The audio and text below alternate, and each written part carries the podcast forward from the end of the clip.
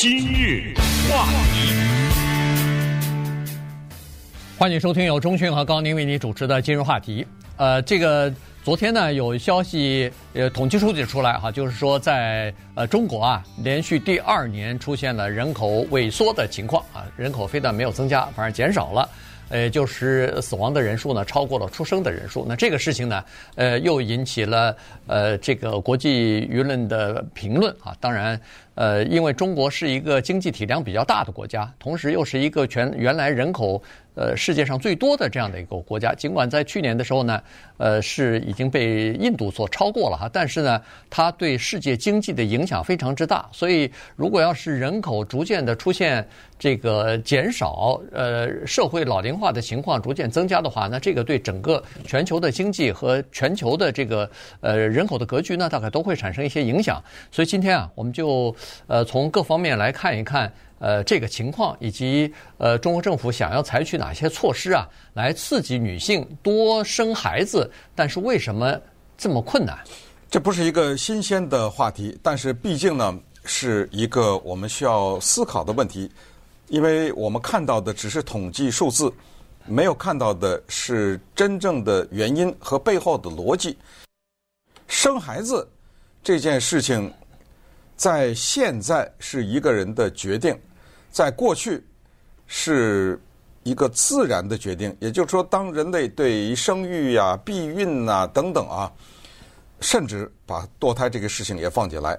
还没有像现代人这么了解的时候，那么人的就是自然的生育，怀了就生，怀了就生。呃，那个时候没有什么说是计划生育啊，或者是出于什么原因呢，咱们就不生了，没有这个考虑。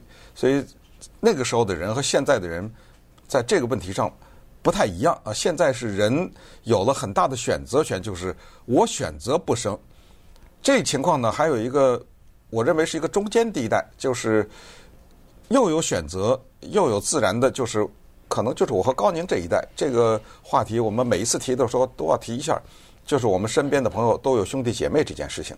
呃，现在呢，这事儿就比较少了。那什么原因呢？我们看到了一些西方的媒体的分析啊，觉得也有点儿不是太站得住脚啊。给的原因是什么？家庭暴力、性骚扰啊，什么这种呢？嗯。也不是太合逻辑，因为我们这么想啊，说实话啊，就是女性她决定不生孩子，是因为考虑到这 孩子生出来以后，将来有可能遇到的一些问题，所以我现在提前就因为这个原因不生。那我们把这个套到过去，你认为五十年代的时候性骚扰比现在少吗？更严重啊，更严重啊！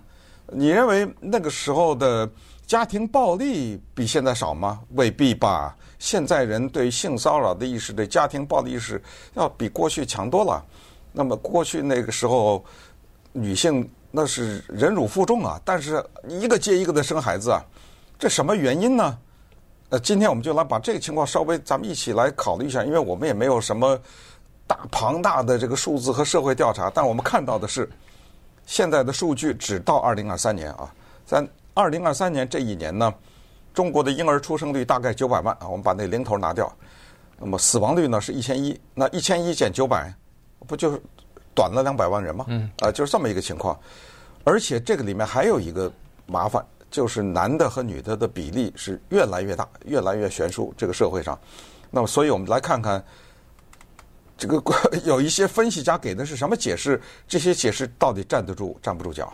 呃，其实说实话，这个解释呢，呃，如果要是从中国大陆出来，或者你对这个整个的社会有所了解的话，呃，我看大概唯一的正确的解释就是经济问题啊，就是这个现在它有这么几个现象哈。第一呢，就是说中国。在这个受教育方面，在就业方面呢，说实话，年轻人啊还是卷得很厉害，就是说相互之间的竞争啊非常的激烈，所以于是就是呃，比如说追求，尤其女性哈，追求比较高的学历啊，然后晚晚育啊，呃，不是晚婚晚育啊，就是这个结婚时间也推迟了，那生孩子时间也推迟了哈，呃，在去年十一月、十月份、十一月份的时候回国，十月份啊。回国的时候，其实也问了一些，呃，做爷爷奶奶的这一辈人，因为像我跟中迅这个年龄回到国内，他就恨不得就是我们的这些同学的子女都生孩子了。嗯，对，就是我们都恨不得是祖父辈的了哈。问了一下他们的情况呢，就是说现在一个在中国大陆的一个孩子，从小小学到中学，他要学的东西啊。蛮多的，也就是说，父母亲包括祖父祖母这这些人呢，都要帮助，都要帮助这个孙子，呃，送他上这个班，上那个班。然后那些班儿我问了一下，并不便宜。呃，当初其实九十年代的时候，二零零零年初，就是进入二十一世纪初的时候，那些班儿我们听上去哦，呃，什么五十块钱、一百块钱一节课，现在都要好几百块钱。这不是一百块钱，这是什么三百块钱、五百块钱一节课的这种都有哈。所以呢，这个就很多的家长都抱怨的就是说，这个生不起。是或者叫做生得起养不起，养的时候你总不能呃这个孩子生了以后落后在别的孩子后面，这个对孩子自尊心不好，对父母亲脸上也没光啊。这个相互之间的攀比的这个风气还是有的，所以呢，这我觉得这个是一个比较大的问题。但是你看西方媒体呃上面讲的这些理由呢，有的时候你仔细想想。就刚才中迅说的，什么家暴的问题啊，什么这个男女不平等的问题啊，呃，这些呢稍微有点离谱。有没有不平等？有没有歧视？肯定有啊。但是问题现在比以前好多了。我一直就认为说，在中国大陆，呃，至少是我们那代人有两个有两个东西，在中国大陆破除的是比较呃比较彻底的。第一个就是迷信啊，第二个就是。呃，这个妇女能顶半边天的这个事儿，在现在的中国的，你看那个社交媒体、社群网站上头的段子，你看抖音上头这些小的这些短视频什么的，都是说，呃，老婆厉害，都是在取笑这个丈夫在家里头没有地位的这件事情。所以说，实际上这个女性。呃，受虐待的有没有？受欺负的、被殴打的可能也有，但这个是极少数了。说到妇女能顶半边天这个事儿呢，也有意思啊。我们其实要想找到现在人不生孩子的呃逻辑，而不是原因。这个逻辑就是说，如果你说是这个原因啊，他不生，那我就说，同样这个原因为什么以前生？呃，对吧？那这就如果这个回答不了，那么这个原因就站不住脚了。那说到能顶半边天这个事儿，现在的解释有一个是说啊，女性呢工作了，那她们工作了以后呢，你要求她们又受教育又工作，然后现在中国政府鼓励她们叫做回到家庭当中去，叫继承这个传统的美德，那么就是一个矛盾的信息。啊，你要又让我受教育，又让我工作，又让我做公司的主管。同时又让我看孩子，这两件事就有点矛盾嘛啊，所以说这个原因我就不生。好，那么就把这个原因给出来了。但是再想一下，我和高宁成长的这个过程中，我不知道你有没有这个印象，在我小的时候有一个强烈的印象，说谁妈是家庭妇女，嗯，不可思议。对，家庭妇女是个贬义词。嗯，对，在我们长大那时候都是双职工嘛，对，对吧？什么？你你妈是？家庭妇女，对吧？嗯，是怎么了？这是出了什么事儿了？这个，所以那个年代的女性呢，也上班，还上班呢，还还扛扛背包呢，还 对不对？还干粗活呢，举重呢，还拿着很重的包往肩上扛啊，对不对？那时候也没少生啊，对不对？也在上班啊。哦，想想可能就回到刚才说，咱们再看看这个经济的问题。就是说，当一个人连自己都养不起的时候，工作工作找不到，房子房子没有，老婆老婆没有，他怎么生孩子呢？啊，假如是这个原因的话，那再想，那么过去怎么可以呢？原来是一种叫做可能啊，这就咱们就做逻辑想，叫做大锅饭了。嗯，就什么呢？反正你生病呢，怎么样？我这医疗条件再怎么差，我至少有个地方给你看病。你说你这个工作吧，你知道你的工资多少吗？二十块钱一个月，知道吗？嗯、那时候，但是呢，你那房租几乎是零啊。有人交房租吗？对，我记得我那时候可能交过一两块钱，还是五块钱，还是多少，也可能有啊。所以就是说呢，他保成了一个所有的人都是穷人，但是呢，我都给你口饭吃，啊，我都给你一个最基本的照顾。那么你生个孩子，我的同学有七个的都有啊，对不对？七八个的兄弟姐妹的这都有，穷了吧唧的，一件衣服我穿完你穿，你知道吗？但是都活下来了。但是现在的人，年轻人是一个什么样的思维状态呢？等会儿咱们再来慢慢看。有机会的话，我们再把它跟澳大利亚、日本、瑞典、法国、美国等等啊这些国家做个比较。今日话题，欢迎继续收听由中讯和高宁为你主持的《今日话题》。这段时间跟大家讲的呢是中国人口啊出现萎缩的这个情况啊，而且来的比较早，呃，比较突然。以前呢也曾经。呃，知道这个中国经历了差不多三十年的独生子女政策之后呢，人口可能会出现萎缩啊。但是，呃，没想到这么早就来到了，比原来的预期呢至少早了五六年啊。然后，呃，去年呢是第二年连续第二年出现人口的下降啊。所以这个事情呢，呃，要值得讨论。原因就是说，呃，如果要是这个情况出现了不可逆转的这样的一个趋势的话。那是需要政府是需要在社会的方面，在这个医保的方面，在经济刺激的这个方面呢，都需要呃改变一些政策的哈。呃，现在的情况是，我们都知道连续两年人口出现了下降，一个不好的。预测呢是这样子，就是说，在人类的历史上呢，中国不是第一次，呃，中国也不是第一个国家人口出现这个减少。在工业化的国家里边，几乎每一个国家都是这个情况啊。到了人均的收入到了某一个程度的时候呢，人们就不想生孩子了，因为因为生了孩子对自己很辛苦啊。这个呃，女性也好，这个夫妻也好，他们为了呃维持自己的生活水平不变的话。他就希望少一点孩子哈，所以这个呢是，呃，当这个一个国家的经济水平发展到一定的程度的时候呢，大概就会出出现这样的情况。现在中国只是加入到这个这些国家的这个名单当中了，但是中国来的比较早，人均的收入还比较低，比那些先进国家的这个人均收入可能还只有他们的三分之一呢。呃，现在这个情况就到了。这个悲观一点的看法呢，就是从。日这个这些先进国家，把他们的呃这个生育率啊降低到就是自然保持平衡的这个百分呃二点一以下以后呢，还没有一个国家成功的让它重新站回到二点一。也就是说，不管你采取什么样的刺激的措施，它都只能短暂的三五年之内有用，超过三五年之后呢，又开始没用了，又开始生育率又开始出现下降了，这个恐怕是一个真正的问题。对，又来了一个原因啊，就是一个个人的原因，对自己的独立、对自己的自由和享受的一个追求。那么这个呢，另另外一个字就叫自私，对不对？呃，但是自私这个东西也是相对的呀。我生一大堆孩子，我反正管不了，你国家管，这是不是也是一种自私呢？呃，对不对？所以你看这是怎么理解呢？呃，感谢大家的留言啊！很多人在我们的 YouTube 现场留了言，而且这些女性讲的非常有道理。你比如说，呃，卢亚妮啊，她说：“对我来讲，年轻的时候不生，是因为自私，对不对？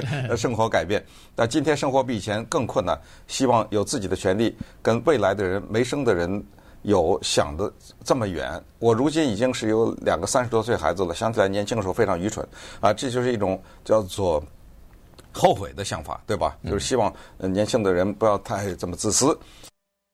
另外呢，就是说，其实只要是国家管的话，啊，Lucy 啊就说了，那么分分钟钟给养下来，这个也很有道理。因为刚才说的什么澳大利亚呀、瑞典呐等等这些国家的政策呢，有长期有短期，比较短期就是给钱。匈牙利也是这样啊。你生下来一个孩子给六千美元，比如说这样直接给钱啊，六千美元，有的是用税务上的给你一些照顾什么的，但是你不要忘了，这孩子他不是生下来那一刻，他这是一辈子的事儿，对不对？他这接下来的漫长的抚养的这个过程怎么办？然后我这个甜甜说，我五岁的时候在家里照顾两岁的妹妹，妈妈要去上班，我幼儿园没得上，姐姐和哥哥放学回来煮饭，哇，这个说到我心里。我九岁做饭，啊，这这个不是我想做饭，不是我喜欢做饭，不是什么逼的，一早上爸爸妈妈是怎么上？双职工嘛，骑着自行车走了。对对，我要强调，骑着自行车就说明还是有点距离的。当然，我不是说的是在北京啊，是在河南的时候，在北京爸爸妈妈是走路上班啊，骑着车走了。那这家里这饭怎么吃啊？对不对？嗯、煎馒头片儿你知道吗？把那个头昨天那馒头切了，然后你知道那个猪油啊，啊往锅里一放啊，再就那么煎啊，这个。时间的原因，咱们就不扯这个。有机会咱们慢慢 聊这方面事儿。就是说，这个里面呢，确实就是一个社会的效应。那么，这个社会效应就是到底你管不管我？如果说政府管了，那我就生啊，对不对？这个确实有道理。就是你要找政府全盘接管。好，那么接下来政府说我想管，我这得多少钱呐？对。哦，这管就是一句话。咱咱咱们看看那个瑞典说，很快说一句。瑞典一个女的生了孩子，曾经是给九个月的假，嗯，然后接下来说不够，十六个月。一个女的生了孩子，给十六个月的假，这就说明她是在上班呐。那你在家这十六个月，你的拿着钱，拿着钱，对对吧？你那你那十六个月，你那个班上谁管呢？你在工作里那些事儿谁管呢？对不对？这是一连串的问题。那说到自私，这是不是也是一种自私呢？哦。你休了十六个月，我是个单身，我没生孩子，我我得做啊，是不是这意思呢？所以这个问题非常的复杂，有用吗？也有用，在瑞典他采取这个办法，各种的补贴，各种税务，但是就是这样，当这个经济稍微不好，还是不生。对，你给我十六个月的假，我也不生，所以这个问题其实非常的复杂。美国也是，呃，从七十年代开始呢，这个自然的这个生育率呢就降到了二点一以下了哈，也就是说，它也没有办法，呃，尽管最后后来有慢慢的回升，但是实际上也是不行啊。你比如说，呃，二零零八年金融海啸之后呢，一下子又开始下降啊，现在的水平大概是一点七，但是呢，在像美国啊、德国啊这些国家呢。呃，他们的生育率都低于二点一啊，都如果要是按这个比例的话呢，它人口也会减少，但为什么会增加呢？啊，原因就是他们有移民啊，他们有这个接收来自于各国的移民啊。待会儿我们跟大家讲讲美国的这个移民问题哈，移民政策的问题也是，呃，现在是两党和美国民众。呃，非常棘手的一个问题，分裂比较大，分歧比较大的这样的一个问题。而偏偏中国没这件事儿。没错，没有这个移民这件事。中国和其他的有一些国家，像日本，大概也是这样的情况。当然，现在日本也开始意识到这个问题以后，已经准备要接收一些移民了哈，因为它的人口这个萎缩的太厉害，而且常年的萎缩啊，这它它不是两年的，那连续多少年的萎缩，这个是社会老年呃老老老龄化的情况越来越严重，所以它。也是想要接收一些外来的这个移民啊，提供劳动力嘛。那中国这么大的一个体量的这么大的一个国家，它基本上是属于一个算是一个单一民族的一个国家哈。当然，我们是一直从小教育都是五十六个民族啊，大家一家人。但是问题，汉族它是占人口的百分之九十几啊，所以是基本上说是一个这个单一民族的国家。再加上从中国流到外国去的人，远比从外国想要定居到中国的，或者是移民到中国的人要多。所以呢，在这种情况，在移民方面，中国是叫做负的，呃，这个数字啊，不是说正的数字，吸引吸引的人比这个出去的人多。所以这个移民呢，在中国还没办法，呃，补充 减少的这个人口人口。所以在这些国家呢，就他就没办法，就是说移民你补不来的话。你唯一想要维持人口的这个年轻，呃，这这个社会的这个老龄化呃下降，那就靠自然的生育啊，这个是没有其他办法的。对，这 还能有什么其他办法呀？对不对？再加上不要忘了这里面的文化因素啊，传统的因素，有些夫妻不想要女孩子啊，嗯，是吧？要什么传宗接代啊，要把我们家的姓给一直走下去，这又是一个西方国家没有的问题。那么。就看一看现在中国的，我稍微统计了一下，大概六大做法吧。为了刺激孩子的生育的问题啊，第一呢就是叫做房屋补贴。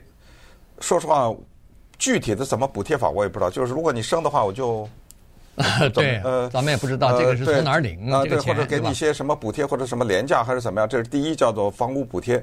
呃，第二呢，呃，就叫做产假。呃，产假我也不知道是中央政府定了一个，就是一个妇女只要是怀孕生孩子就可以享受多长时间的产假，还是各个地方有不同呢？啊、呃，怎么样？但是就是他采取的措施就是叫做给产假。呃，第三呢，就是叫教育补贴，这个又回到刚才说的，对不对？嗯、各种这个我也不知道补习啊，或者是怎么样教育的补贴。然后接下来是给你提供。叫做 pension，这不是退休吗？嗯，呃，就退休的一些保障，呃，有了退休保障，是不是就不用担心？你有了这个保障，就不用担心说孩子养不起，或者你就生吧，还是我这个什么逻辑哈？咱们这看看这退休的保障，呃，然后呢，还有就是提高退休的年龄，就是现在规定的女的是多少？五十，还是还是多少？必须得退休。那么我就让你再多干几年，这样的话你不是挣钱多点吗？